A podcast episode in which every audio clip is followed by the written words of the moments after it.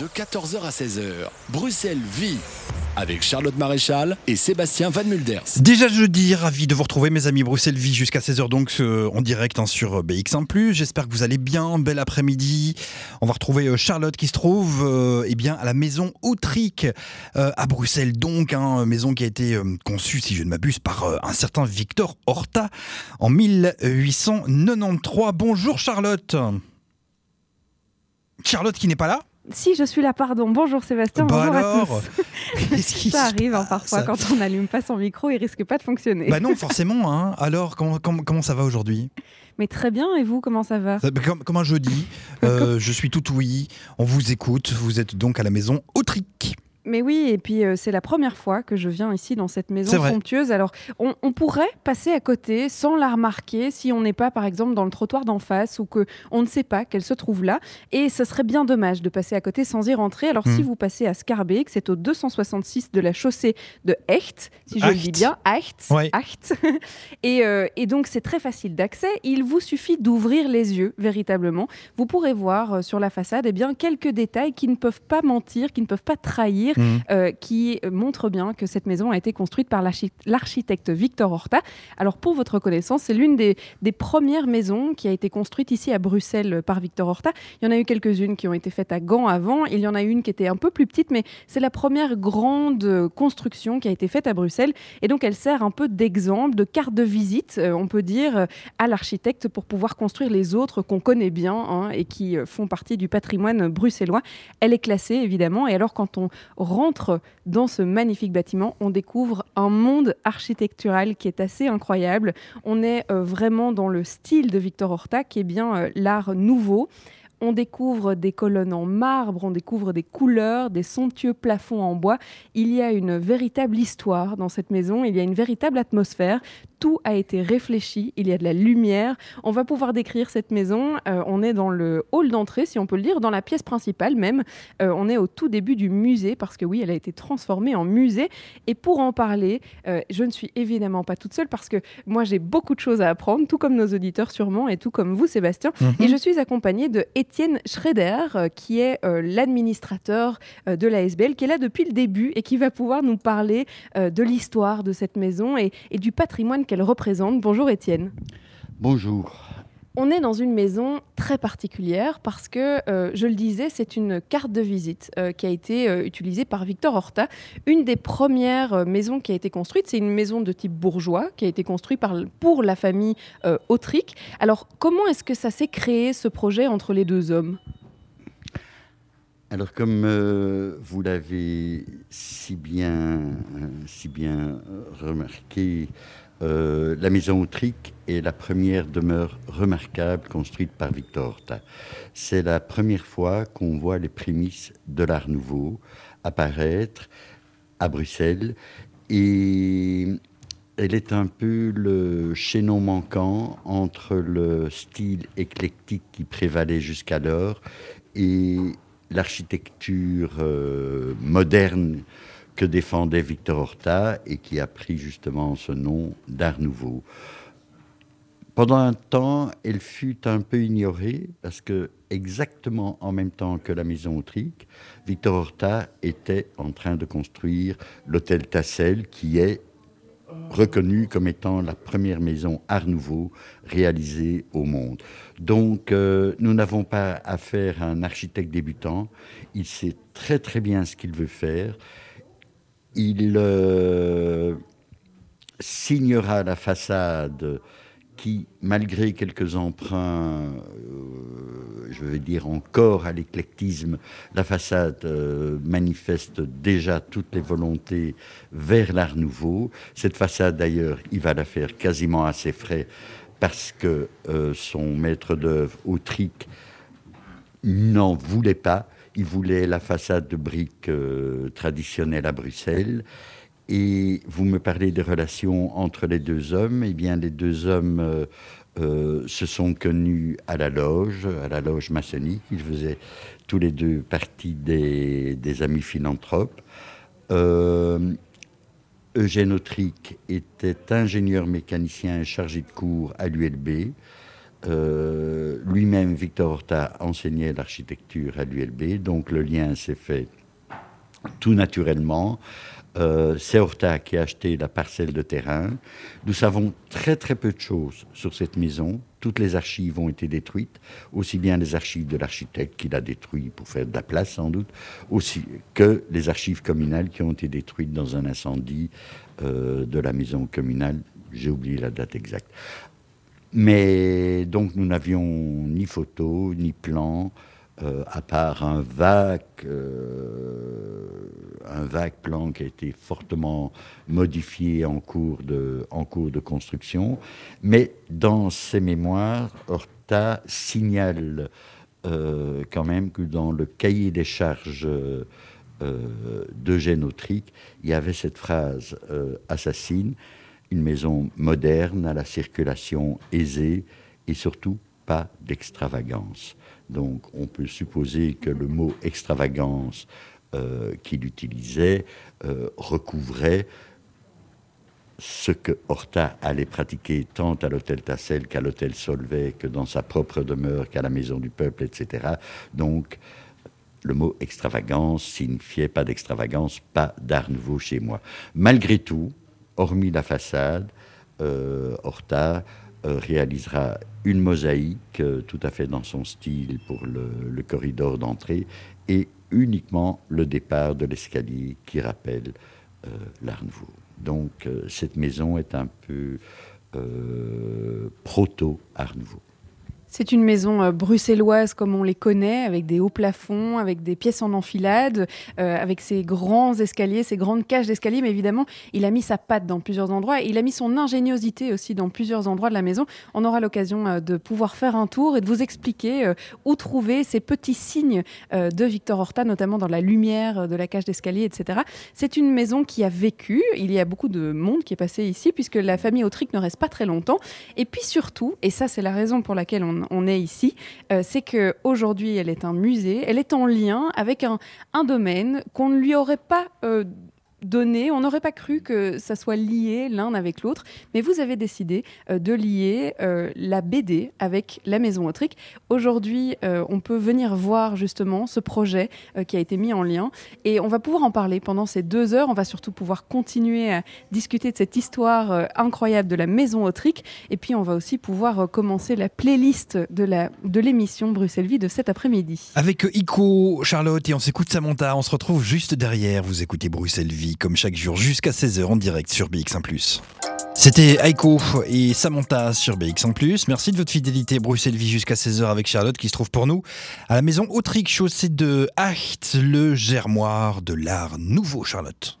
Et puis euh, l'art nouveau, eh bien, euh, elle s'est mélangée, il s'est mélangé avec l'art de la BD. Euh, et ça n'est pas complètement par hasard, ou aussi en fait, peut-être complètement par hasard. C'est notamment l'une des histoires qu'on va pouvoir raconter avec Étienne Schrader qui est toujours avec nous. Alors il y a une exposition qui vient d'ouvrir ses portes, d'ailleurs la semaine passée, le, 24 janvier, et que vous pourrez découvrir jusqu'au 22 juin. donc vous avez le temps de venir. On est ici dans les premiers, dans les premiers jours de l'expo. Ça s'appelle Chronicas, et c'est un projet je, disais qu'il n'est pas arrivé par hasard, mais en fait, si, il est plutôt arrivé par hasard pour vous, Étienne. Alors, Chroniques, c'est euh, le patrimoine qui est vu par le monde de la BD. Et vous avez réussi à, mener euh, un projet avec euh, différents partenaires internationaux qui ne se limitent pas à la BD belge, mais qui est international et qui aujourd'hui est exposé pour qu'on comprenne le lien entre la maison autrique et le monde de la BD.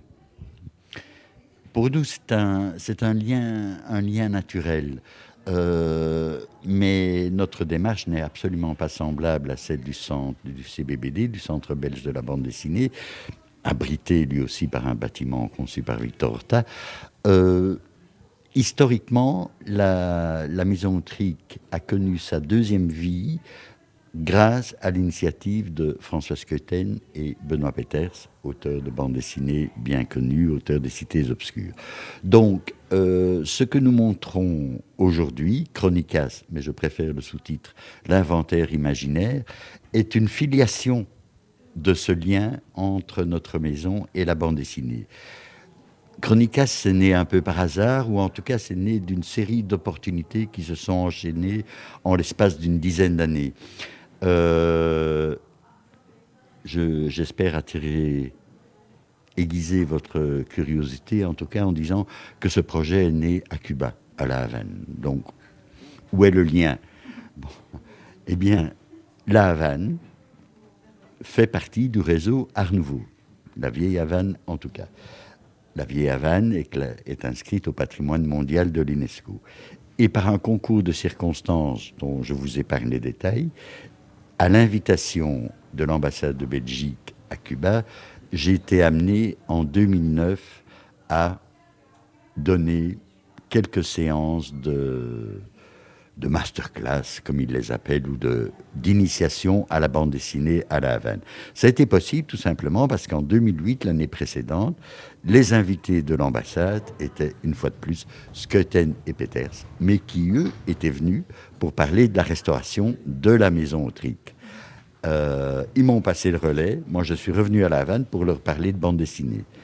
Et ça n'a pas été facile. Du premier coup, ça a même été un échec.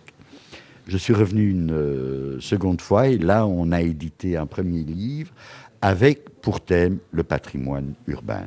Donc la première jonction entre patrimoine et bande dessinée était faite. C'est suivi un second livre, toujours exclusivement à la Havane, en accentuant le thème. Et une fois ce projet terminé, il a été remarqué par un délégué de la région bruxelloise, un délégué commercial de la région bruxelloise à la Havane, au cours d'une exposition dans la vieille Havane, qui m'a demandé si je connaissais la maison Autrique. Alors, un, peu stupéfait, je lui dis pourquoi? Je lui dis ben, parce que la maison Autrique est la seule à agir dans le cadre d'un accord culturel passé il y a très très longtemps entre la ville de La Havane et la région bruxelloise. Bon, à partir de là, les portes se sont ouvertes. Nous avons conçu ce qui était au, départ une revue de bande dessinée euh, Chronicas et qui est devenue une grosse revue apparition annuelle avec comme obligation de faire la connexion entre la bande dessinée et le patrimoine, c'est-à-dire que nos bandes dessinées ne sont absolument pas didactiques, historiques, etc., mais se fondent sur des éléments réels liés au patrimoine urbain, au patrimoine immatériel, et le but est d'aiguiser l'imagination des auteurs. Chronicas a fait appel à des auteurs cubains et bruxellois, et pour faire bonne mesure, ça sera encore beaucoup plus long à raconter, nous avons ajouté des auteurs algériens.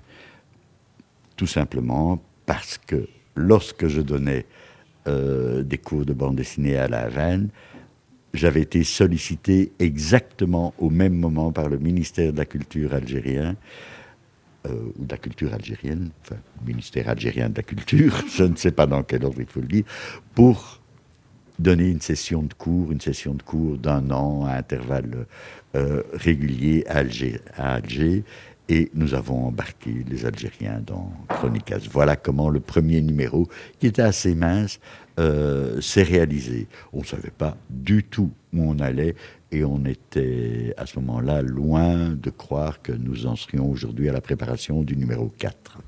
Quelle, probabilité euh, que de se retrouver à la Havane, à l'autre bout du monde, que quelqu'un euh, vous demande, euh, tiens, il y a un accord entre la maison Autrique, est-ce que vous avez entendu parler de ça Et que vous-même, vous venez et vous travaillez à la maison Autrique. C'est quand même un, coup du destin presque. Oui, oui, c'était un coup du destin parce que les probabilités étaient, étaient quasi nulles. D'ailleurs, à l'issue de mon tout premier séjour, qui n'a duré que, que six jours, que six jours, j'étais persuadé que je ne reviendrais plus jamais à la Havane. Euh, autant dire que cette première session de cours euh, s'est marquée par un échec euh, assez retentissant. les élèves souhaitaient avoir leur album à eux et je leur ai bien fait comprendre que à leur niveau d'évolution dans la bande dessinée, c'était tout simplement pas possible. C'est un lien euh, qui effectivement ne vient pas du hasard puisque euh, on parlait de deux auteurs bien connus, euh, les auteurs qui ont fait cette BD en Belgique qui a fait un carton qui est La Cité de la peur. ils ont la Cité des, C'était obscur, pardon. Oui, c'est vrai que j'étais tellement, j'étais en train de regarder d'ailleurs les planches de BD qu'il y avait au-dessus du et j'étais perturbée. Euh, ce sont deux auteurs qui ont participé, qui ont créé l'entièreté de la scénographie ici euh, à la Maison Autrique, qui permettent en fait de rentrer dans un univers de cette maison bourgeoise comme elle l'était à l'époque. Ils ont recréé l'atmosphère. Alors, vous parliez du fait qu'il n'y avait pas de plan, il n'y avait pas de, de traces de cette maison. Alors, comment est-ce qu'elle a été lancée, cette scénographie, inventée surtout pas inventée, puisqu'elle est basée sur des, des, tendances réelles de l'époque. Donc comment est-ce qu'ils ont travaillé? Là aussi, le destin a joué son rôle et l'affaire euh, s'est conclue en, plusieurs étapes. Euh, François Squeten et Benoît Peters avaient un projet qui s'appelait La Maison Imaginaire. Ils souhaitaient pérenniser la synthèse de toutes leurs expositions spectacles réalisées jusqu'alors, aussi bien à Bruxelles qu'à Angoulême, qu'en d'autres villes. Et ils souhaitaient remonter tout ça avec une autre optique dans une maison bruxelloise traditionnelle. C'était sur le point de se conclure dans une maison située à Saint-Gilles. Jusqu'au moment où ils ont donné une conférence sur les cités obscures à la maison communale de Scarbeck. Et en chemin, ils sont passés par la chaussée d'Acte, ont ralenti devant la maison Autrique qu'ils connaissaient, ils savaient que c'était la première heure d'Horta, et ils ont vu le traditionnel panonceau maison à vendre. Ils en ont tout de suite parlé à l'échevin concerné, Bernard Clairfailly à l'époque, et ils lui ont proposé, je résume en quelques mots, si la commune de Scarbeck achète la maison, nous faisons le reste. L'affaire est passée en vote au conseil communal. Elle est passée tout juste et la maison a été achetée. Je ne vous dirai pas le prix. En tout cas, elle a, elle a été achetée à cette époque-là au prix habituel d'une maison de cette surface Comme si, euh, comme si elle, elle était une maison normale. Et donc, parallèlement à cela, ils ont créé une ASBL, mais là j'y reviendrai. Alors revenons à... Une fois que la maison est achetée, on entre dans la maison et là, grand sentiment. Tout a changé. Un peu de découragement, mais en tout cas stupeur. Où est Horta?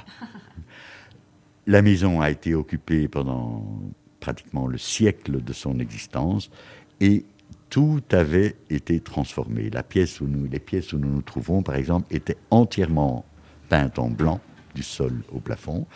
Euh, des portes-fenêtres avaient été ajoutées. Euh, mais heureusement, cette maison n'a jamais été divisée en appartements. Et heureusement, les propriétaires de cette maison en ont respecté la structure. Donc tout ce qui avait été ajouté était aisément euh, transformable pour revenir à l'état d'origine qui était la volonté de la direction des monuments et sites, comme on l'appelait à l'époque, pour une fois qu'ils avaient l'opportunité euh, de retrouver une maison Horta intacte, un peu le syndrome de la démolition euh, de la maison du peuple, ils n'ont pas fait dans le détail. Il a fallu évidemment euh, rénover cette maison. On va en parler de cette euh, rénovation et puis surtout de la scénographie de, François Skeuten et de Benoît Peters et du résultat qu'on peut observer ici aujourd'hui. Alors, est-ce que vous êtes déjà venu, Sébastien, vous ici dans la maison Autrique? Bien non, pas encore. Mais vous devez absolument venir. Alors maintenant, on va vous donner envie encore plus, donc je pense que vous allez devoir venir. Chaussée de Hacht, hein. vous vous rappelez le, numéro, c'est 256 200, 266. 266, on vous retrouve à cette adresse dans quelques instants, Charlotte. Vous écoutez Bruxelles Vie jusqu'à 16h en direct, donc sur BX1+. On fait une petite pause musicale avec Alehan et son morceau Umi. Anne, c'était Umi sur BX1+, vous écoutez Bruxelles Vie et on vous en remercie. On espère que vous allez bien, que vous passez un bon moment. Charlotte se balade avec son micro comme chaque jour. Et cet après-midi, Charlotte, vous vous êtes arrêtée dans cette magnifique maison, la maison Outric, située chaussée de Hacht, bien sûr. C'est vraiment l'œuvre de jeunesse hein, de Victor Horta, on en a déjà parlé. Et on va continuer à le faire. Et puis vous aurez une pléiade, une belle brochette d'invités tout au long de cette émission, puisque on parlera également de l'exposition, hein, Connie Exactement. Euh, il y a des auteurs qui viennent d'arriver d'ailleurs, hein, qui sont auteurs de planches qui sont exposés ici dans le projet Chronicas et euh, qu'on va pouvoir euh, interroger. Et on va pouvoir même aller à la découverte de leurs planches dans la scénographie de la maison. Alors on s'était arrêté pardon, dans, l'histoire de, cette maison à, une, à une date assez, enfin à la date ou en tout cas à une période assez critique. C'est on reprend cette maison, on remarque qu'elle est transformée, qu'il n'y a presque plus de signes que euh, les couleurs ont disparu, que l'excentricité, on pourrait dire, de l'époque, en tout cas, a été euh, euh, affaiblie pour être plus modernisée. Et donc là, on se dit, il faut rénover cette maison. Alors, c'est le travail d'un architecte bruxellois qui a été fait, c'est Francis Metzger, qui a été du coup en travail avec François Keuten et Benoît Peters. Et donc, comment ça se passe, Étienne? Alors, ça se passe en deux temps, mais deux temps conjoints. Euh, d'un côté, il y a la création de l'ASBL, donc Bernard Clairfeilly, Cécile Jodogne et François Skeuten créent l'ASBL Maison Trique, qui a pour objet la gestion de la maison une fois celle-ci ouverte au public. Mais avant l'ouverture au public qui aura lieu en fin 2004, en décembre 2004, mais avant l'ouverture au, euh, au public, l'ASBL ne gère pas, mais en tout cas euh, garde un œil sur l'évolution des travaux de restauration. Comme vous l'avez si bien dit, les, travaux sont confiés au bureau d'architecture de Francis Metzger, euh, sous la tutelle des monuments sites, sous la tutelle de la région bruxelloise, sous la tutelle de la commune de Scarbeck. Et c'est là que ça commence. Donc, puisqu'on ne sait rien de cette maison, il faut la redécouvrir. Exactement comme des archéologues.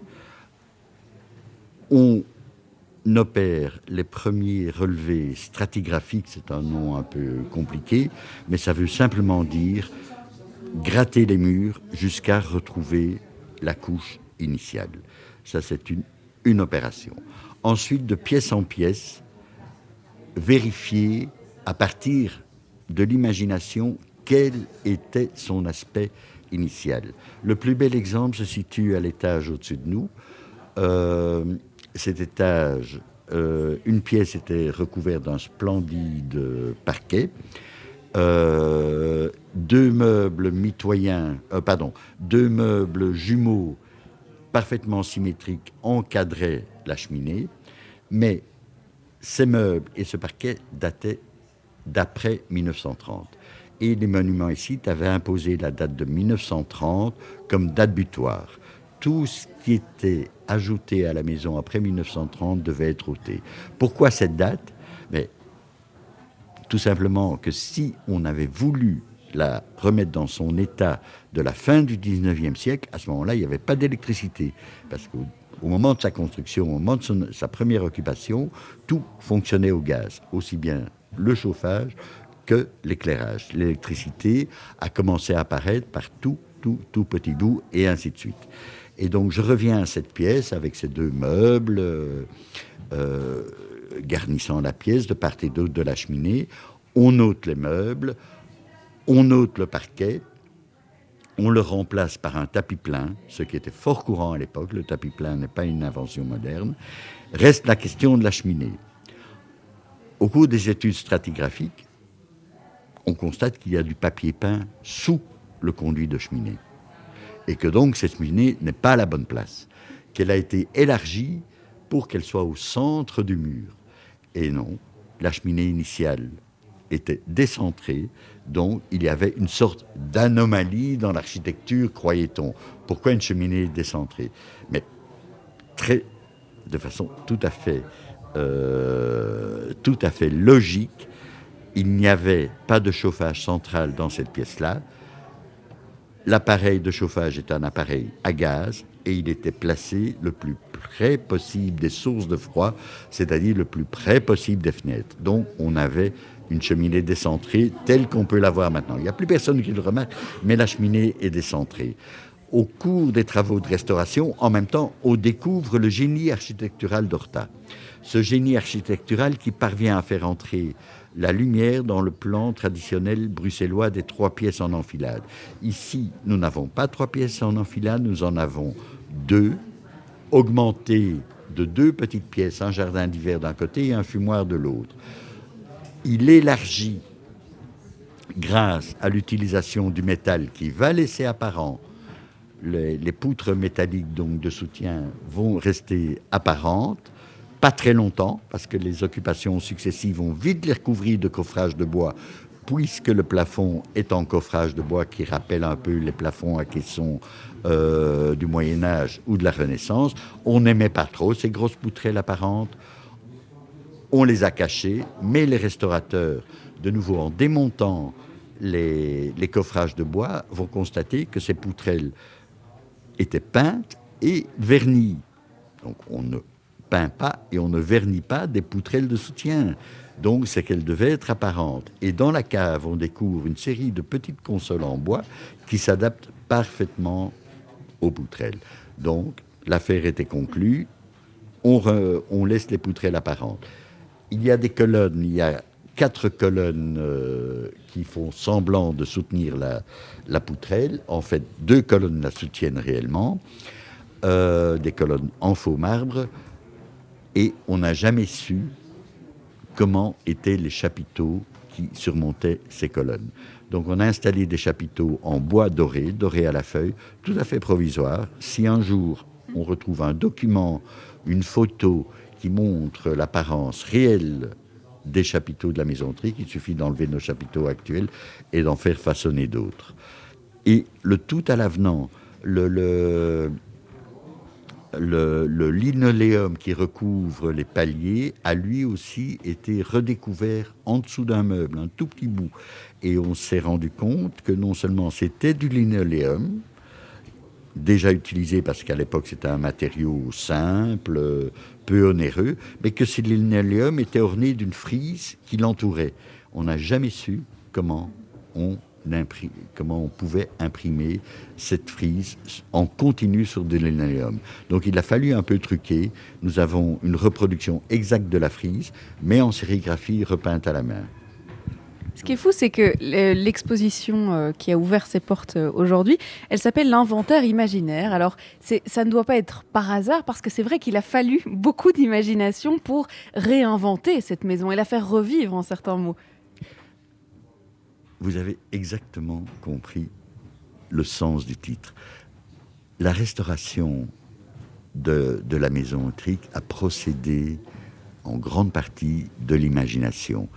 Il y a des anecdotes sur pratiquement chaque élément de la maison, comme la grande porte-fenêtre qui conclut le jardin d'hiver, qui n'était pas aussi grande lorsque nous, avons pris possession de la maison, il y avait une banquette hein, qui, permettait de, qui permettait de s'asseoir. On a découvert que les trous des crémones de la porte-fenêtre étaient dans le plancher, donc que cette banquette avait été ajoutée.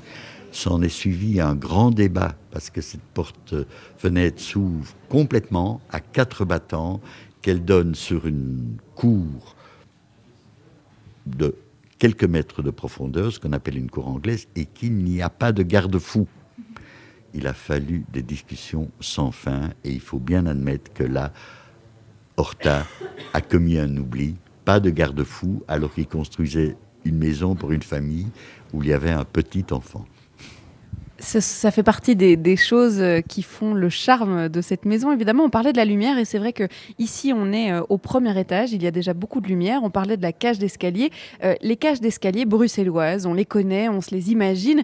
Il y a trois étages. Ce sont des maisons très hautes où il faut grimper jusqu'au grenier. Et en fait, on grimpe un peu dans le noir. C'était très compliqué à l'époque de faire rentrer la lumière ou en tout cas d'imaginer l'architecture avec de la lumière. Ici, cette maison, elle est baignée dans la lumière. On va pouvoir la visiter évidemment. Et puis on a refait le lien avec l'inventaire imaginaire qui est le projet Chronicas qui est exposé aujourd'hui. Et eh bien, ça sera l'occasion de pouvoir reparler du lien avec la BD et la maison Autrique, puisque par exemple face à nous, il y a la maison Autrique, et eh bien dessinée sur des planches de BD. Donc ça commence dès qu'on rentre dans la maison Autrique, ce lien avec le patrimoine dessiné, Sébastien. Oui, ben on en reparle dans quelques instants. Euh, Charlotte, on se retrouve après Ginzu. Ginzu sur BX1+, vous écoutez Bruxelles Vie et Charlotte qui se trouve pour nous jusqu'à 16h euh, au sein de la maison Autrique, la maison des maisons, comme on le dit souvent. Euh, l'œuvre de jeunesse de Victor Horta ou encore le germoire de l'art nouveau, on en a longuement parlé durant ces 45 premières minutes. On va aussi parler de BD avant 16h.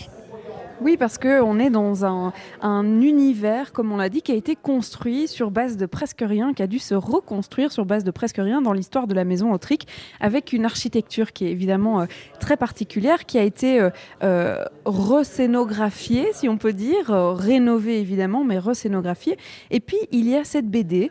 quand vous rentrez dans la maison Autrique, que vous rentrez sur la gauche, vous voyez directement des BD de l'endroit où vous vous trouvez, c'est-à-dire le salon principal de la maison Autrique. Alors Étienne, quelles sont ces planches de BD Alors qu'est-ce qu'elles racontent? D'où elles viennent? Comment ça a commencé? Alors, ce sont des images euh, intérieures et extérieures de la maison Autrique. Ce n'est pas visible à l'œil nu, mais ce sont des publicités pour Louis Vuitton. Je vous explique. Louis Vuitton, François Sketten, dans l'espoir d'avoir quelques images publicitaires de prestige. Et nous étions en pleine restauration de la maison Trique, en pleine constitution de l'SBL. La date d'ouverture approchait et il manquait encore des pans entiers de budget. Et François Skeuten a suggéré à Louis Vuitton, je vous fais les images, à la condition que vous soyez mécène de la maison Tric. Et Louis Vuitton a accepté. Donc, vous voyez les deux images centrales où on voit la maison qui se prépare à quitter la maison qui est envahie par les eaux, et de ci, de là, ils sont en train de remplir leurs malles. Et si vous regardez bien, ce sont les anciennes malles Louis Vuitton. Bon, je ne vous dis pas comment le service commercial de Louis Vuitton a reçu ces images, mais euh, la notoriété de François Sketen est telle qu'il ne pouvait pas refuser.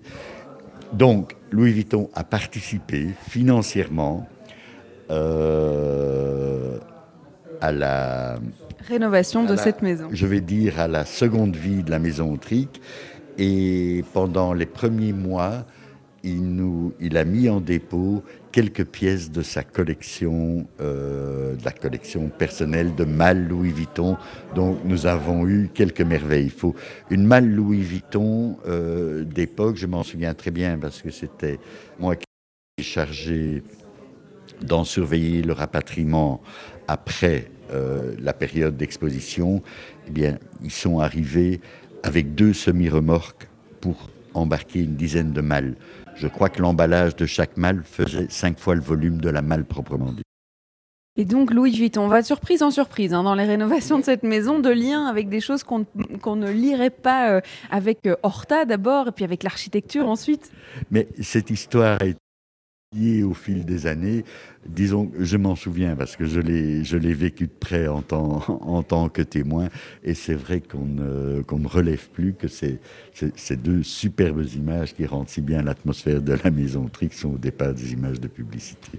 Ça passe presque inaperçu. Je pense que ça n'a pas dû plaire du coup à Louis Vuitton qu'on ne remarque presque pas les mâles. Si, si, parce qu'il est très habile et il s'est bien rattrapé par la suite et, et il s'est bien servi de l'image de la maison Tric.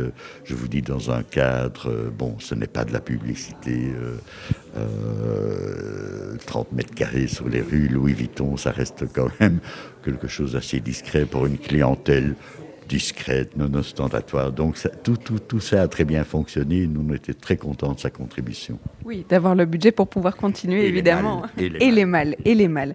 Alors, puisqu'on est face à ces premières planches de BD et qu'on a compris maintenant hein, le lien euh, avec la maison autrique euh, et la BD, avec euh, ces scénographes qui ont repris, qui ont racheté, qui ont toute cette histoire qu'on a déjà racontée, je pense qu'il est temps de parler du projet Chronicas. Alors, c'est un projet, parce qu'on pourrait dire exposition si on ne prenait que l'exposition ici, mais c'est un projet. C'est quelque chose qui a été construit depuis cinq années déjà.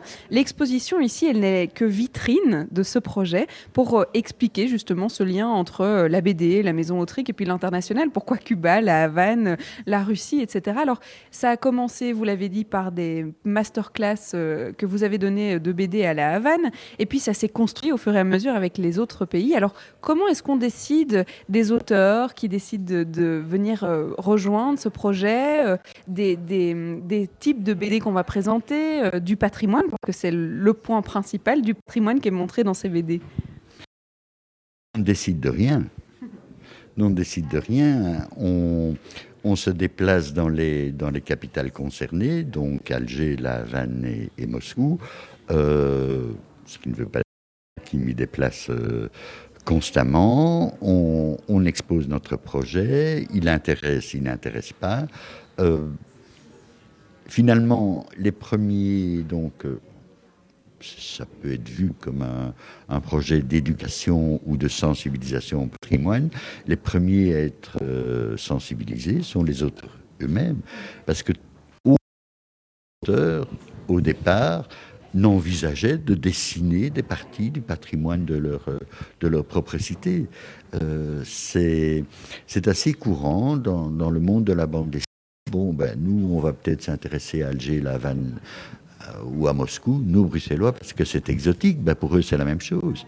Ils n'ont pas envie de dessiner leur propre vie. Euh, et on attire leur attention là-dessus avec des succès divers selon les villes.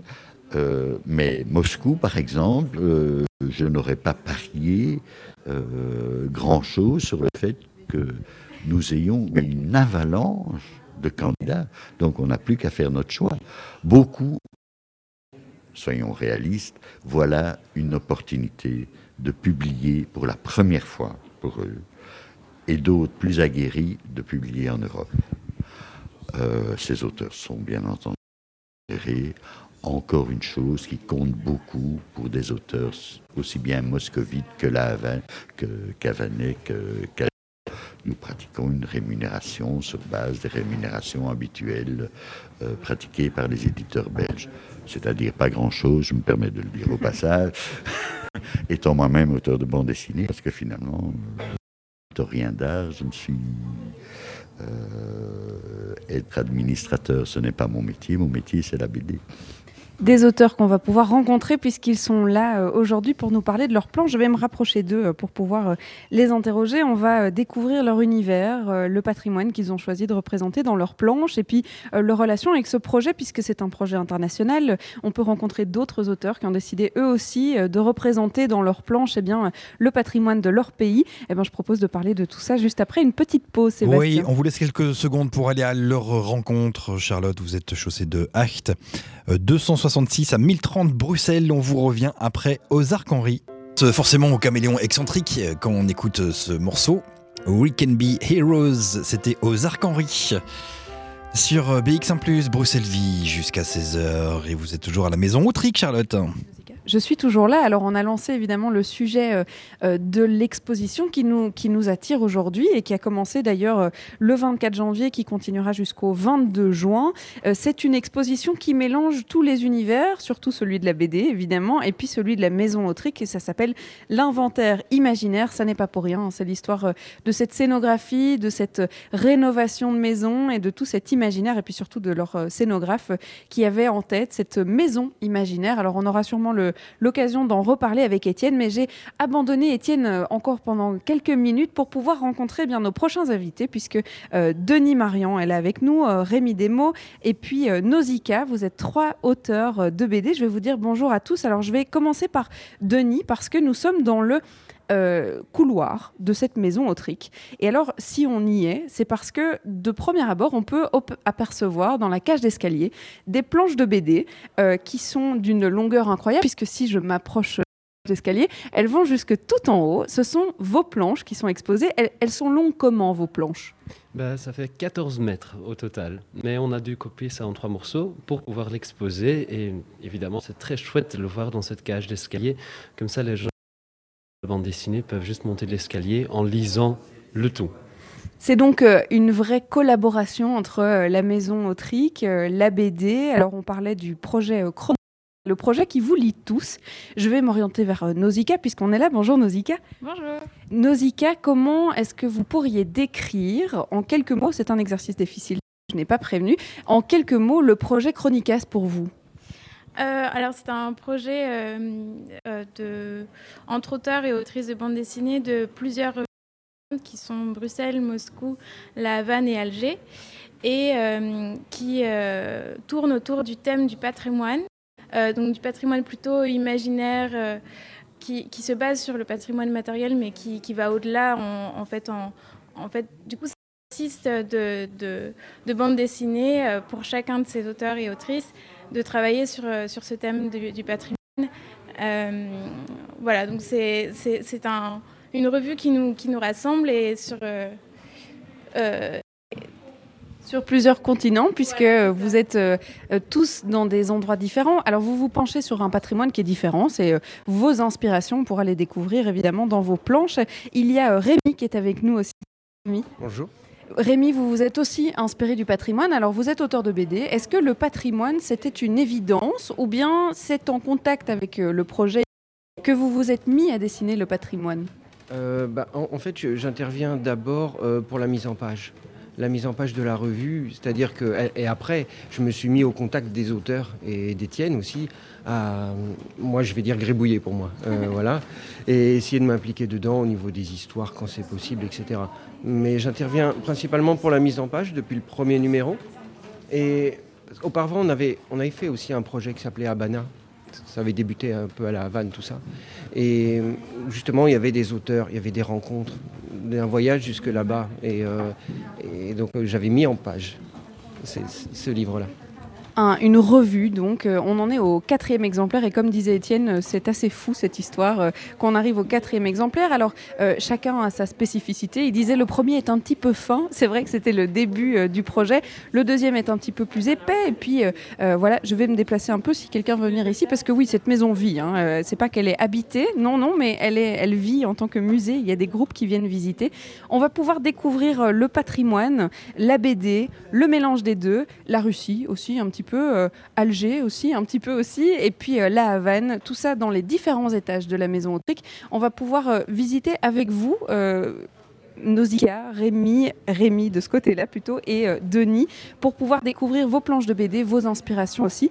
Et puis Sébastien, euh, je pense que ça se passera euh, juste après la pub. Alors, je vais vous donner les dates de l'exposition, qui a commencé le 24 janvier jusqu'au 22 juin. Vous pouvez venir ici à la Maison Autrique. Vous vous rappelez de, la, de l'adresse de la maison, Sébastien? Bien sûr, sais de Act 256, 266 266. Voilà. Exactement. Eh ben, c'est là qu'on va vous retrouver dans quelques instants. Ce sera juste après le flash. Moi, je suis tranquillement en studio comme d'habitude. Euh, je suis bien assis et c'est elle qui est en mouvement comme chaque jour. Euh, Charlotte Maréchal, vous êtes euh, chaussée de acte à la maison Autrique. On a longuement parlé évidemment de Victor Horta, bien sûr, dans la première heure de l'émission, de l'architecture avec beaucoup, beaucoup d'anecdotes autour de cette maison. on va parler de l'exposition, on va parler de BD maintenant. Mais oui, parce qu'on vous a présenté euh, les auteurs qui sont avec nous. Alors, on est monté d'un étage, ou d'un demi-étage plutôt, pour être plus précis, dans la maison ici euh, de Victor Horta. Parce qu'un demi-étage, parce qu'il y a les œuvres, de, les œuvres, ou en tout cas les planches euh, de BD de Denis, qui sont en longueur dans toute la cage d'escalier qui permettent en fait d'être lues au fur et à mesure de la montée des étages. Alors comment ça se passe? Vous aviez dit qu'elle faisait 12 mètres de long. Alors il y a trois morceaux, puisqu'on ne pouvait pas euh, faire 12 mètres de longueur dans la cage d'escalier. Comment ça se passe pour la lire, Denis? On peut la lire en ligne aussi. Cette BD a été publiée gratuitement en ligne sur le site Pull. Et ce site distribue de la bande dessinée actuelle gratuite à un public international. La conception euh, en imprimé, ça se fait parce que je connais un imprimeur qui m'a contacté pour pouvoir l'imprimer sur rouleau, pour voir ce que ça donne, toute cette bande de dessins que j'ai fait avec Jeroen Janssen. Donc c'est une collaboration, c'est quelque chose où nous nous sommes fusionnés, où parfois on ne sait plus qui a dessiné quoi. Et tous les dessins sont des dessins à l'observation, faits à Moscou. Parce qu'on a voulu rendre aussi quelque chose de notre expérience à Chronicas c'est un projet qui donne beaucoup plus qu'il demande en fait. Et quand un tel projet existe, je vois que les auteurs se sont engagés. Et cet engagement, ben, il fallait en faire quelque chose. Donc on leur a offert cette bande dessinée comme remerciement et comme notre point de vue sur le Moscou pour ce premier voyage. Alors si vous entendez beaucoup de bruit derrière nous, c'est normal, il y a un, groupe entier qui vient de descendre les escaliers. comme on est dans le chemin, bah forcément, il passe, à, côté de nous. Alors le projet Chronicas, vous parlez d'un projet bien au-delà de juste des, auteurs qui pourraient dessiner sur le patrimoine. Alors comment est-ce que vous êtes en, en contact avec ce projet? Vous dessiniez déjà euh, sur du patrimoine belge ou bien est-ce que euh, vous étiez amené à dessiner euh, le patrimoine via le projet Chronicas? Comment ça s'est passé? C'est quelque chose qui m'a toujours interpellé. Et oui, je travaillais dessus, mais plus spécifiquement pour Chronicas, il fallait raconter un inventaire imaginaire sur une ville. Et je passe en permanence par la gare du Nord, qui est un endroit qui m'interroge très très fort. Ça interroge la société de cette ville. Donc du coup, j'ai essayer de synthétiser mes observations dans les histoires, dans ce que moi j'aperçois, comment la vie dans ce quartier se passe. Et ça m'a permis de définir un style. Je ne suis pas quelqu'un qui a un style fixe. Et d'un coup, avec ce projet, je me suis retrouvé à faire quelque chose que je n'ai jamais fait avant. C'est un, projet qui lie euh, plusieurs auteurs. Alors, vous parliez de votre collaboration avec euh, Yeroun, qui est donc euh, russe, qui est entré en contact lui aussi avec le projet Chronicas. Est-ce que c'est d'abord, vous le connaissiez avant, et puis vous êtes rentré dans le projet Chronicas, ou comment, ça s'est passé? Alors, Yeroun, en fait, il est belge, néerlandophone, et c'est un auteur qui c'est un auteur assez confirmé, très connu en Flandre. Il a fait la bande dessinée Doul, sur le village de Doul, un village qui a failli être euh, annihilé par le port d'Anvers. Et euh, le fait de faire ce voyage, puis à Moscou, ça donnait directement une, base rencontre. Je ne connaissais pas avant. Mais c'est quelqu'un, on s'est rencontrés en se dessinant. Donc le premier dessin dans la bande dessinée, c'est mon portrait de lui et son portrait de moi. C'est donc une, collaboration qui est née avec le projet. Oui, en Russie même. En Russie, alors que vous étiez tous les deux belges, vous étiez en voyage pour Chronicas pour rencontrer les auteurs russes? Oui, en effet. Et moi, je ne savais même pas si on allait s'entendre, mais Yerouni disait dans l'avion, je lui demandais ce qu'il voulait faire, il disait dessiner. Je me suis dit que c'était excellent. Quelqu'un comme ça, à côté ou en face de soi, qui dessine tout le temps, c'est un, c'est un moteur. Et donc, on, a fait un maximum sur place. On a passé notre temps à dessiner et à rencontrer des auteurs à travers le dessin, parce qu'à Moscou, pas facile de parler une autre langue. Les gens parlent russe. Oui, ça c'est sûr que c'est très difficile de se faire comprendre euh, en Russie. Alors, euh, dans cette garde que vous exprimez, que vous racontez, comment est-ce que justement vous la racontez dans vos planches? Est-ce que euh, vous parlez d'univers imaginaire? Euh, Est-ce que vous liez justement l'imaginaire avec euh, la réalité de ce que vous aviez pu observer? Oui, j'ai ajouté une petite couche ici là, mais je ne trouvais pas que c'était exagéré de dessiner un parc rempli de tentes, par exemple, parce que j'avais mon atelier au VTC à l'époque et on voyait ça tous les jours de la fenêtre et on connaissait les gens qui habitaient là. C'est une relation très particulière. Dans un quartier, le Manhattan de Bruxelles, il y a clairement des problèmes. Mais c'est aussi intéressant à dessiner cette architecture euh, laide. Rustre, presque russe. presque russe, oui. Les Russes, ils sont forts pour faire des trucs absolument très moches aussi. Mais par contre, qu'est-ce qui se passe à l'intérieur? Est-ce qu'on vit dedans? Est-ce que des appartements qui sont bien fournis? Ça, c'est le cas là-bas. Ici, ce sont des bureaux qui sont vides et les gens dorment dans la rue. Oui, c'est la problématique. Alors, dans votre histoire, est-ce que vous avez un, fil, un personnage qui raconte cette histoire? Comment est-ce que vous avez réussi à la raconter? Eh bien, euh, ici, dans l'histoire que nous avons dîné ensemble, c'est un projet que nous avons entamé après notre contribution à Chronicas. Donc la première contribution que moi j'ai faite, c'était une BD personnelle sur la gare du Nord, l'histoire sur le Moscou, Ce n'est pas publié dans Chronicas, ce n'était pas l'intention, c'était notre mission qu'on s'est mis, ensemble et on s'est dit que si on ne comprend pas les gens, on ne peut pas communiquer avec eux, au moins on peut les observer. Ce qui est très drôle parce que par exemple, il y a énormément de femmes qui s'appellent Olga en Russie. Donc ça figure aussi dans la bande dessinée. C'est juste le rapport avec les gens à travers le dessin et nous nous sommes fait quelques amis. Nous avons rencontré des gens qui montrent leur travail, qui nous ont donné des autocollants qui figurent aussi dans la bande dessinée, on les a collés dedans. Et ce rencontre, c'est quelque chose à partager avec chaque autre auteur qui participe à un projet de Chronicas. Comment ça s'est passé pour à Alger? Comment ça s'est passé pour toi à La Havane? Racontez-nous, échangeons et quels auteurs avec qui tu t'es bien entendu. Toutes ces impressions euh, font que ça, ça crée un vrai et c'est quelque chose qui manque énormément dans un paysage de bande dessinée. C'est un lien qui unit des gens à travers l'expérience et non à travers des questions financières ou d'emploi. Une autre auteure qui est avec nous, eh bien, c'est Nausicaa qu'on va pouvoir entendre et qui, elle, a vécu une, une, relation aussi comme la tienne avec euh, des auteurs russes, mais dans un autre pays, puisqu'elle s'est rendue à Alger il n'y a pas si longtemps pour pouvoir euh, eh bien, échanger, justement, avoir euh, cette, cet échange avec les autres auteurs de BD T'as pris une petite pause, Sébastien. Oui, on se retrouve effectivement dans quelques instants, Charlotte, après euh, Rouge Gorge et ce morceau qui s'appelle Aventure. C'était pas celui-là, je me suis trompé, ça arrive. Alors on va faire comme ça euh, et on va lancer le bon morceau en espérant que celui-ci parte. Je crois que c'est parti. Le morceau qui s'appelle Aventure, un autre artiste qui fait partie de la Fédération Wallonie-Bruxelles. On espère que vous allez bien. Euh, on retrouve euh, Charlotte, vous êtes toujours chaussée de Acht à la maison Autrique. Je suis toujours chaussée de arc, arc, arc, act, comment est-ce qu'on dit?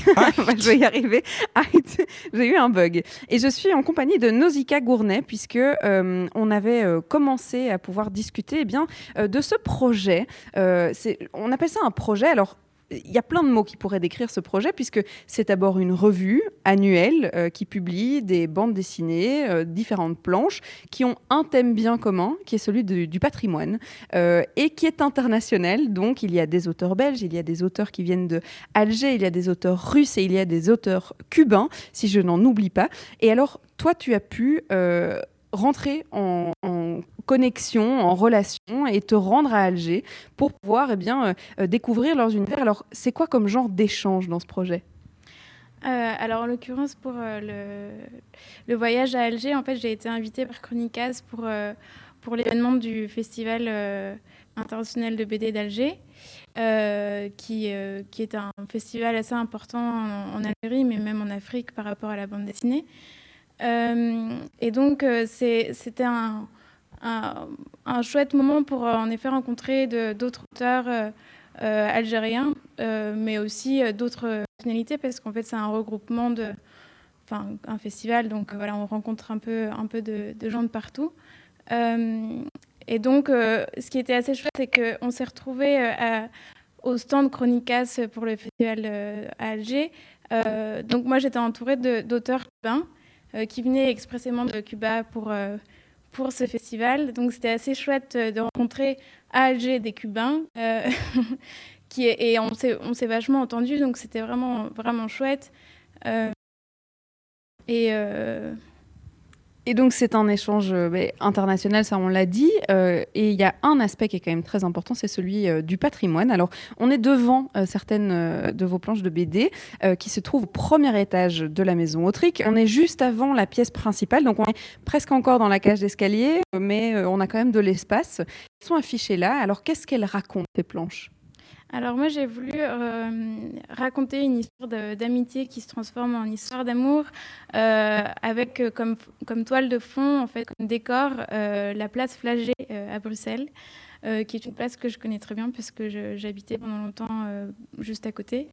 Et, et, qui en fait, dont je me, suis enfin, je me suis inspirée de mon expérience personnelle parce que, bah, parce que j'y ai beaucoup beaucoup passé de temps euh, dans les, cafés, etc. Et donc là, c'est une histoire entre, deux jeunes femmes euh, qui sont... Euh, donc c'est... Alors peut-être on a, oublié de le dire, mais ce numéro 3 de Chronicas, il y avait une contrainte supplémentaire au patrimoine, c'était aussi qu'il fallait que les, bandes dessinées soient muettes. C'est-à-dire que il fallait pas qu'il y ait de texte. Il pouvait y avoir des phylactères, donc des bulles, avec des images à l'intérieur, mais pas de texte. Et ceci, comme une contrainte à plus de, pour un peu créer plus de, de, défis, de puis peut-être aussi d'homogénéité, puisque dans les anciens numéros, il faut le dire que les auteurs russes, par exemple, dessinaient leurs planches en russe, et que du coup, en Belgique, il y a moins de gens qui parlent russe et qu'il fallait que ça soit accessible dans tous les pays qui, que ça concernait. Oui, voilà, c'était d'une certaine manière, ça, ça, nous arrangeait aussi de. Pour, la, pour les lecteurs, en fait, c'est plus arrangeant de, pouvoir lire toutes les bandes dessinées euh, sans contrainte de langue, euh, euh, que ce soit l'espagnol, le, russe ou, l'arabe en, Algérie. et donc, pour, ma bande dessinée qui se passe à Flagey, donc j'ai en effet pas mis de texte, mais j'ai mis des petits phylactères qui essaient d'expliquer euh, les, relations entre les personnages. Donc voilà, c'est. C'est quatre euh, saisons, quatre planches qui parlent de cette place. Alors, c'est vrai que moi, quand je l'ai vu, j'ai directement reconnu Flaget. Je suppose évidemment que c'est le but et heureusement qu'on le reconnaît. Mais donc, c'est une place bien particulière et toute l'histoire tourne autour de cette place et des quatre saisons. Oui, voilà, c'est ça. En fait, euh, chaque planche représente une saison afin de, rendre compte du, temps qui passe euh, et de, la relation qui évolue au, fil du temps. Euh, et donc, en, l'occurrence, le, la, première saison qui figure, c'est l'automne. Et du coup, il y a le, fameux euh, frites flagées, euh, la, friterie bien connue euh, qui apparemment fait les meilleures frites de Bruxelles, avec derrière l'arbre qui, qui, est tout effeuillé. Enfin, il y a plus de, les feuilles ont tombé, les, feuilles sont tombées et et puis, donc, c'est le, début de l'histoire. Donc, on, on, rencontre les personnages qui, qui se retrouvent pour, pour manger une frite devant l'étang d'Ixelles. Et puis, la, planche d'après, c'est l'hiver, euh, il pleut, il fait moche. On, passe devant les, travaux de la place Fernand Coq, euh, euh, qui ont traîné pendant quand même pas mal d'années. et, puis, de nouveau, on retrouve les personnages qui, se retrouvent au, café du Pantin, juste à côté de la place Flagey. et puis, enfin, on a les deux dernières planches qui se passent au printemps et en été, où j'en ai profité pour euh, montrer plus les étangs euh, d'Ixelles euh, parce que c'est vraiment un, endroit assez chouette pour, pour un peu se réfugier puisqu'on est quand même fort entouré de, de béton à Bruxelles. Et du coup, c'est vraiment des endroits qui font respirer les Bruxellois, je pense. Et puis le côté festif, évidemment, euh, de cette place euh, Flaget et dans la BD euh, de, de l'été. Alors, c'est le numéro 3, pour le coup, de Chronicas. Il y en a une quatrième qui n'est pas encore parue, mais qui va paraître l'année prochaine, si j'ai bien tout compris. Et s'il y en a un qui s'y connaît, connaît bien dans l'ensemble des magazines Chronicas, des magazines, des revues, une revue, on peut dire une revue, eh bien, on pourra l'entendre dans quelques instants pour pouvoir parler justement justement eh de, de, cette homogénéisation. Mais quel mot horrible, quelle idée de l'utiliser. Pourquoi choisir C'est ça pourquoi, vous, pourquoi, vous, compliquez la vie comme ça Je ne sais pas pourquoi je veux. Pour pouvoir en tout cas rendre tout ça eh bien, euh, euh, homogène et lisible, on va rencontrer euh, Rémi qui a travaillé dans cette revue. Très bien. Cette revue. Bien, à tout de suite avec Rémi et Charlotte. Donc ce sera juste après Vaya con Dios sur BX1+. Souvenir, souvenir bien agréable signé Vaya con Dios sur BX1+. Et Time Flies, Charlotte, on continue à parler de BD. Vous êtes toujours avec Rémi et je resitue euh, euh, là où vous êtes. Vous êtes à la maison, au Tric à la maison Autric. D'ailleurs, il se passe des choses bizarres hein, dans cette maison parce que euh, vous, vous, avez euh, expérimenté apparemment quelques petites coupures entre le signal euh, du studio et mon signal. Bon, ça, ça arrive de temps en temps dans quelques lieux. Mais là, pour l'instant, je crois qu'il y a quelqu'un qui veut nous parler parce que nous sommes dans la pièce principale du premier étage et les lampes s'agitent, si on peut dire ça gentiment. Ou en tout cas, Victor Horta. Hein. C'est peut-être Victor Horta qui veut lui-même pouvoir expliquer dans cette émission comment est-ce qu'il a conçu cette maison. Eh bien, nous lui donnerons la parole si il se manifeste d'une quelconque Pas, hein, on fera le si vous ne m'entendez plus, venez me chercher, s'il vous plaît, si vous ne m'entendez plus. Euh, on parlait BD, oui, parce qu'on parlait de la, revue Chronicas. Alors, c'est une revue, aujourd'hui c'est une exposition, c'est un projet international, c'est un peu de tout. Mais en tout cas, il y a quelqu'un qui s'occupe de, du graphisme de cette revue, qui en fait un véritable livre de collection, parce que pour vous le décrire, c'est assez sublime. les, trois, les trois épisodes qui sont déjà sortis sont bien singuliers, avec des couleurs bien singulières, des artistes bien singuliers aussi.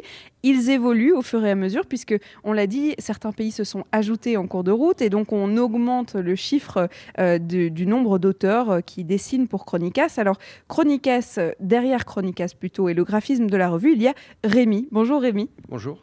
Alors Rémi, ça se passe comment? Comment ça s'est passé au tout début et comment ça se passe aujourd'hui? Parce que ça a bien changé. Oui, en coulisses. Oui.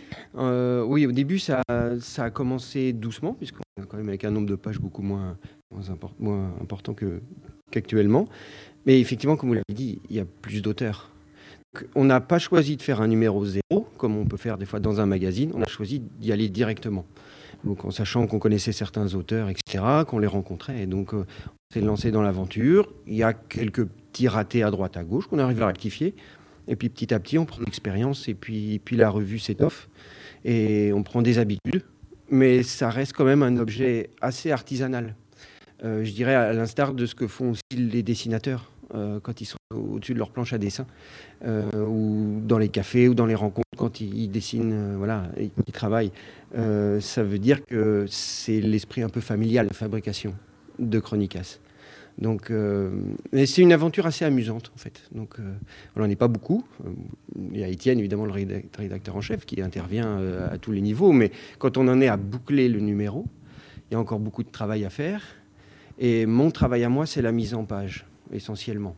Euh, ça veut dire que mon travail, ma mission que je m'impose, c'est de mettre en valeur les auteurs. Euh, travailler dessus pour que graphiquement, ça soit intéressant pour la lecture, mais, rester un peu en retrait aussi. Quoi. Apporter une sorte de lisibilité euh, à la revue. Et c'est pas facile parce qu'on le disait, chacun a un style très très différent évidemment, mais chacun a un univers très différent et met en avant un patrimoine euh, de son propre pays. Alors on montrera euh, au second étage, il y a euh, notamment Moscou qui est représenté avec les couleurs vives que la cathédrale sur la place rouge peut offrir. Il y a ici Flaget avec les vraies couleurs par exemple des, des barrières de chantier. Et donc il faut je, ne vais pas redire euh, ce, mot, il faut rendre tout ça homogène. Et comment ça se passe justement de pouvoir dire, ah bah tiens, je vais raconter cette histoire-là d'abord, et puis celle-là, comment ça se passe? Euh, alors en fait, ça, trouve sa place un peu tout seul euh, au niveau de quelle histoire va être avant telle autre. finalement, on ne voulait pas non plus grouper les villes ensemble parce que le projet n'est pas comme ça en fait. Le projet, c'est la rencontre de villes. C'est pas les pays, c'est vraiment les villes. Euh, c'est un peu ce qu'on pense. en tout cas, moi, personnellement, c'est ce que je pense. Je n'habite pas dans un pays. J'habite dans une ville avant tout. Je suis bruxellois. Voilà. Je viens pas d'ici, mais voilà, j'habite ici. Donc, c'est vraiment des rencontres. Et à l'intérieur aussi, c'est ça.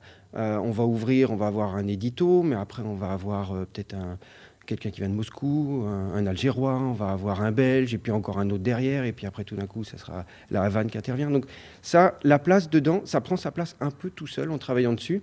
Par contre, euh, la chose pour rendre euh, tout homogène, effectivement, c'est de trouver un graphisme qui permet à la fois de dire euh, ce qu'est l'auteur, son travail, et également, comme il y a la langue, le problème de la langue de chacun, c'est d'essayer d'expliquer succinctement, de résumer un peu de quoi parle l'histoire, pour avoir les codes. Alors l'exposition euh, qu'on peut euh, visiter ici à la Maison Autrique, euh, elle est venue après la revue, puisqu'il y a déjà trois exemplaires, que c'est un projet qui dure déjà depuis cinq ans. Elle est venue après la revue et on m'a glissé dans l'oreille juste avant de prendre l'antenne à 14h que c'était un peu pour pouvoir raconter aux visiteurs de la Maison Autrique ce qu'ils ne comprenaient pas forcément avec la revue peut-être dans le hall et de se dire mais moi j'arrive pas à comprendre le lien avec la BD et puis l'histoire de la maison et la BD en fait c'est lié. Donc c'est pour un peu pouvoir euh, mettre un, lever l'interrogation qu'il y avait autour de tout ça.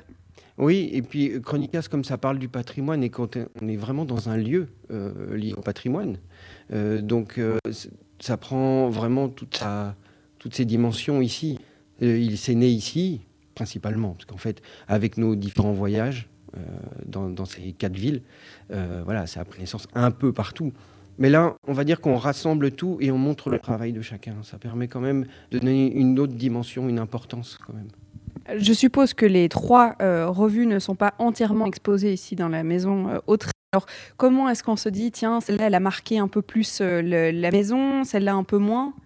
Euh, Oui, il faudrait que je regarde précisément, mais je crois qu'il y a un peu tout, je crois. Alors, à travers les planches, à travers les vitrines aussi, les différents objets, mais également à travers les vidéos. Euh, parce qu'on voit, là par exemple, on est dans la bibliothèque, euh, où il y a un, projecteur qui diffuse peu, trois médias, je crois. Et, euh, on a Jeroen Nielsen et Hildbal qui, en fait, nous montrent leur travail de Chroniques 2. Et on a, on, a d'autres médias, Anya sur Chroniques 2, on a aussi du Chroniques 1. Et puis ailleurs, il y a d'autres vidéos qui tournent, montrant les différents travaux. Donc on a une sorte de panorama quand même assez large. Je dis ça parce que moi, je travaille sur les vidéos. Voilà, je fais un peu de vidéos, un peu de mise en page et pour mettre. Et puis un peu de voyage aussi. Et un peu de voyage. Ça s'est un peu réduit dernièrement, mais effectivement, il y a eu euh, trois belles rencontres à Alger. Euh, une à La Havane, c'est la première, euh, voilà, et Moscou, on attend de voir. Mais... On attend de voir parce que pas encore à Moscou? Non, mais à l'occasion du festival de la bande dessinée de Bruxelles, les auteurs ont pu venir. Donc l'année dernière, j'avais pu interviewer Anya, euh, qui est justement son témoignage est, ici. Donc c'est assez intéressant aussi de les voir sur place, parce que finalement, ça ressemble à une résidence. Quand ils sont venus cette année sur Chronique 3, on était super contents, parce qu'en fait, il y a eu une, émulsion. Donc euh, on est même allé visiter un atelier de, reproduction, etc. C'était euh, c'était super chouette. Ils ont fait un dessin à plein plein de mains et c'était amusant. Ils se rencontrent et les Algérois viennent aussi. Je vois Nawel qui était venue aussi. elle était super heureuse de découvrir la ville. Ça veut dire que peut-être que plus tard, pour le 4, y a, ça peut déboucher sur une véritable interaction sur quelqu'un qui vient d'ailleurs et qui écrit sur là où nous on vit. En tout cas, avec le thème du patrimoine, c'est vrai qu'on peut faire beaucoup de choses et mélanger les patrimoines de plein de villes au-delà du pays, juste la ville dans laquelle on vit. C'est le thème de cette, euh, de cette revue, mais c'est aussi le thème de la maison autrique. Et d'ailleurs, euh, on vous dit qu'on est dans la bibliothèque, on vous disait qu'on était euh, dans la, la cage d'escalier. Je pense qu'il est temps d'aller chercher quelqu'un qui pourra nous raconter où sont les détails d'Horta, qu'est-ce qu'il faut retenir de l'architecture de cette maison et qui en font eh bien, cette maison si particulière. Alors, je vais de, ce pas chercher Étienne pour qu'il nous explique tout ça. Vous avez le temps, euh, Charlotte, hein, on s'envoie la pub et puis Starflame et la Sonora. On s'écoutait Starflame sur euh, BX1 et la Sonora, dernière partie de l'émission. Il est 15h42, on écoute toujours Bruxelles Vie et vous êtes toujours à la maison Autrique.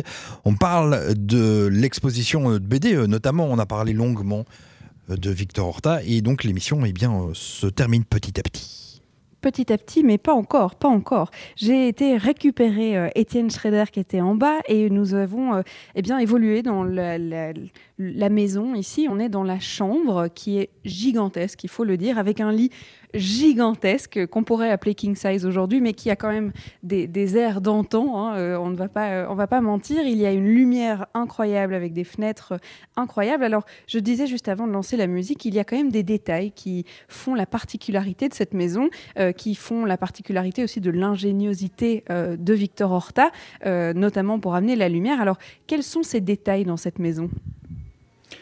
Dans cette chambre à coucher, c'est frappant. Euh, la chambre vous paraît immense et il y a de quoi puisque les plafonds sont démesurément hauts et cette hauteur de plafond qui était pour la bourgeoisie essentielle. En effet, la, bourgeoisie bruxelloise à la fin du 19e et au début du 20e voit ses ambitions de paraître réduites par les règles urbanistiques, c'est-à-dire que les façades ne pourront désormais plus dépasser 7 ou 8 mètres grand maximum. Et comme le bourgeois aime bien montrer son aisance, il ne lui reste plus qu'une seule solution, partir en hauteur. Parce qu'alors on peut installer des colonnes, des choses, des éléments décoratifs qui montrent qu'on est à l'aise. Et même si son sens de l'économie y perd, parce que ça on obtient des espaces inchauffables, il fait monter parfois les plafonds jusqu'à 7 mètres. Que va faire Horta? Il va en profiter pour occuper pratiquement un pan de mur entier par d'énormes fenêtres. Et là, on n'est plus dans l'esprit bourgeois, plus du tout dans l'esprit bourgeois. L'esprit bourgeois fait montre de son aisance, mais uniquement à certains endroits. Pour le reste, vivons heureux, vivons cachés, on ne vit pas à la lumière, on occulte tout, et avoir des surfaces vitrées de cette ampleur, c'est tout à fait nouveau. Tout près de la surface vitrée, une salle de bain. Que le visiteur ne peut que entrevoir, ça fait, c'est, fait exprès. C'est fait exprès pour, euh, pour flatter le, côté voyeur du visiteur. Alors, la salle de bain, euh, ça vous paraît tout à fait normal aujourd'hui, mais n'oubliez pas que nous sommes à la fin du 19e siècle et qu'avoir une salle de bain chez soi, c'est encore assez rare. À preuve, tout le matériel d'origine de la salle de bain vient de Grande-Bretagne. Ce n'est pas la seule chose qui vient de Grande-Bretagne. Les papiers peints viennent Bretagne également. Nos papiers peints actuels ne sont pas ceux d'origine, évidemment, et ne sont peut-être pas exactement similaires à ceux d'origine, mais ils auraient pu être pareils, parce que les Anglais ont encore euh, des fabriques de papier peint qui respectent les traditions du 19e. Que vous dire en plus sur cette euh, chambre à coucher? Il y a donc la salle de bain soigneusement fermée, couplé à un cabinet de toilette qui, lui, est ouvert. Alors ça peut sembler très, très étrange, mais quand on y réfléchit, et les photos le prouvent, euh, le bourgeois, à l'époque, ne se promène pas en pyjama ou en tenue de nuit ou en robe de chambre dans, sa maison. Il s'y promène tout habillé dans sa salle de bain et il ressort tout habillé. On a même des photos, vous voyez notre tout petit jardin, bon c'est petit jardin bruxellois traditionnel, où on voit monsieur qui se promène, mais il met son chapeau pour aller dans le jardin. Il y a une anecdote particulière euh, quant aux lumières, puisqu'on parlait de la, lumière naturelle, il y a aussi de la lumière artificielle. Alors on a décidé euh, de garder euh, l'électricité qui n'était complète encore à l'époque, euh, qui est venue petit à petit. Mais il y a quelque chose d'assez particulier dans la maison d'aujourd'hui, puisque vous avez une mission qui est de garder cette maison telle qu'elle l'était. Et donc vous avez une règle à respecter qui est assez cocasse. Oui, donc l'électricité apparaît euh, dans la maison. Donc la, la, construction de la maison est de 1893. L'électricité apparaît vers 1904 et elle apparaît progressivement. C'est-à-dire qu'on remplace au fur et à mesure les éclairages à Vous voyez le mariage de Mademoiselle Belleman, c'est pour savoir de quoi, de quoi on parle, la scène Manchon, et que on remplace les points lumineux au gaz par des points lumineux électriques. Alors, les monuments et sites nous imposent de d'abord respecter les points lumineux d'origine, c'est-à-dire qu'on ne peut pas mettre des appliques ou des lustres n'importe où. On doit les mettre là où il y en avait. Et autre particularité, la luminosité d'époque, qui était très faible. Et donc pendant tout un temps, nos ampoules ne pouvaient pas excéder 25 watts. Nous avons même fonctionné avec des ampoules, donc je parle là d'ampoules à filament de 15 watts. Mais comme ces ampoules ne sont plus sur le marché, nous en avons encore une bonne réserve parce qu'on est allé rafler tout ce qu'on pouvait avant euh, l'arrivée des, du LED. du LED et des ampoules économiques. Mais ces ampoules LED, même de faible puissance, la plus faible possible, sont encore plus lumineux. Donc, l'aspect lumineux actuel de la maison, malheureusement, ne correspond plus à ce qu'il y avait à la fin du 19e siècle. Mais ce qui correspond encore, c'est la température. Parce que le maximum que nous ayons ici en hiver, c'est 18 degrés. Et ça, c'est vraiment la température d'origine. Oui, parce qu'on parlait des grandes fenêtres qui ont été placées dans les plafonds de 7 mètres. Les grandes fenêtres en simple vitrage, ça ne doit pas aider pour le chauffage. En simple vitrage, il nous a été interdit de placer du double, voire même du triple, alors que la technique actuelle euh, le permet. On peut placer du double vitrage sur les châssis d'origine. Bon, c'est un peu onéreux, mais c'est faisable. Non, non, la, la motivation était qu'il de double vitrage à l'époque, donc on reste en simple vitrage. Donc ça nous permet d'offrir à nos visiteurs une température d'époque. Et puis pour revenir euh, sur les lumières, euh, exposition, puisque euh, la maison Autrique est un lieu d'exposition. On n'est pas dans une galerie, mais il y a des dialogues toujours sur qui sont exposés ici. On vient de terminer une, exposition, on en commence une nouvelle et ça change comme ça euh, assez souvent. Vous ne pouvez pas euh, installer d'ampoule qui éclaire ce que vous exposez, donc il faut faire avec les moyens du bord. Euh, c'est-à-dire que dans, dans, les parties principales de la maison,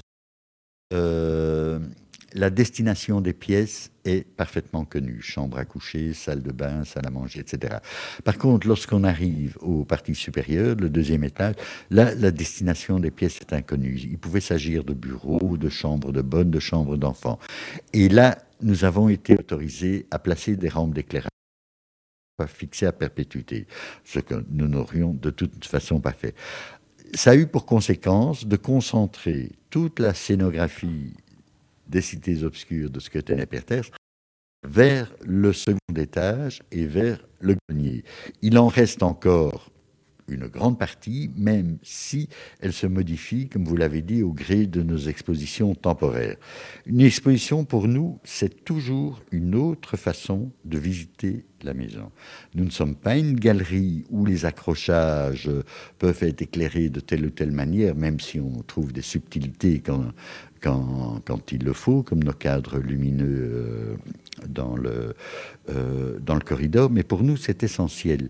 Euh, nous ne sommes pas une galerie d'art, nous sommes une maison, et donc nos expositions doivent installer une sorte de cohérence, de dialogue avec la maison, d'où notre exposition L'inventaire imaginaire, une exposition consacrée grandement au patrimoine urbain de d'autres capitales, offre un dialogue tout à fait, tout à fait pertinent avec notre maison bruxelloise. Puisqu'on en parle de Chronicas et de cette exposition, je vous propose, Étienne, d'aller euh, nous asseoir dans la bibliothèque avec les auteurs euh, qu'on a déjà pu entendre. Et puis, euh, comme l'émission touche à sa fin et que ça n'est pas encore la fin, on pourra conclure avec eux tous ensemble pour pouvoir raconter cette expérience que représente le projet Chronicas, Sébastien. Oui, ce sera juste après Marc Moulin et Amio sur BX1+. L'excellent Marc Moulin sur BX1+, et ce morceau Amio euh, qui euh, conclut donc cette émission. Il reste 5 minutes, Charlotte, pour euh, eh bien, conclure donc et se dire au revoir. L'occasion pour nous de reparler de l'exposition Chronicas qui est ici, puisqu'elle a été inaugurée la semaine passée, le 24 ouvrir jusqu'au mois de juin.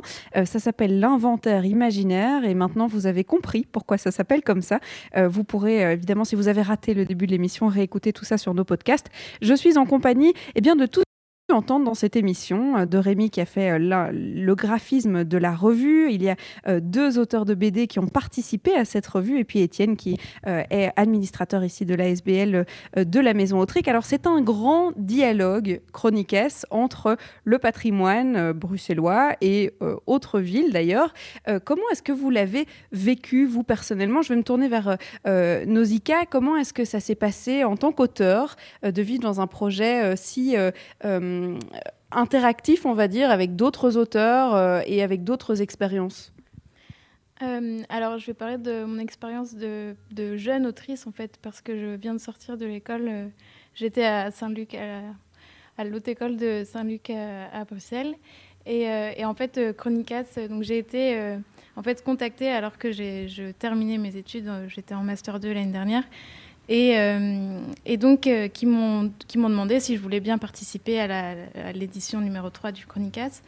Euh, et, en fait, c'était super chouette parce que ça m'a permis déjà de rencontrer de, nouvelles personnes, des, auteurs, des autrices. Et, donc, enfin, comme on a parlé tout à l'heure, de, voyager, notamment à Alger. mais aussi, aussi, ça m'a permis de, de, de me pencher sur euh, un aspect de mon travail auquel j'avais pas pensé auparavant, c'est-à-dire le patrimoine, parce que d'habitude je fais plutôt des bandes dessinées euh, plutôt, plutôt sur euh, des trucs plutôt oniriques, un peu drôles, absurdes. Et, là, en l'occurrence, ça m'a permis un peu de, me recentrer sur quelque chose de peut-être plus concret. Donc c'était une, chouette occasion de, de, réfléchir cet aspect-là de mon travail. voilà, donc moi j'ai vraiment beaucoup apprécié d'avoir été invitée à participer à Chronicas et, je m'y sens vraiment en famille. Donc euh,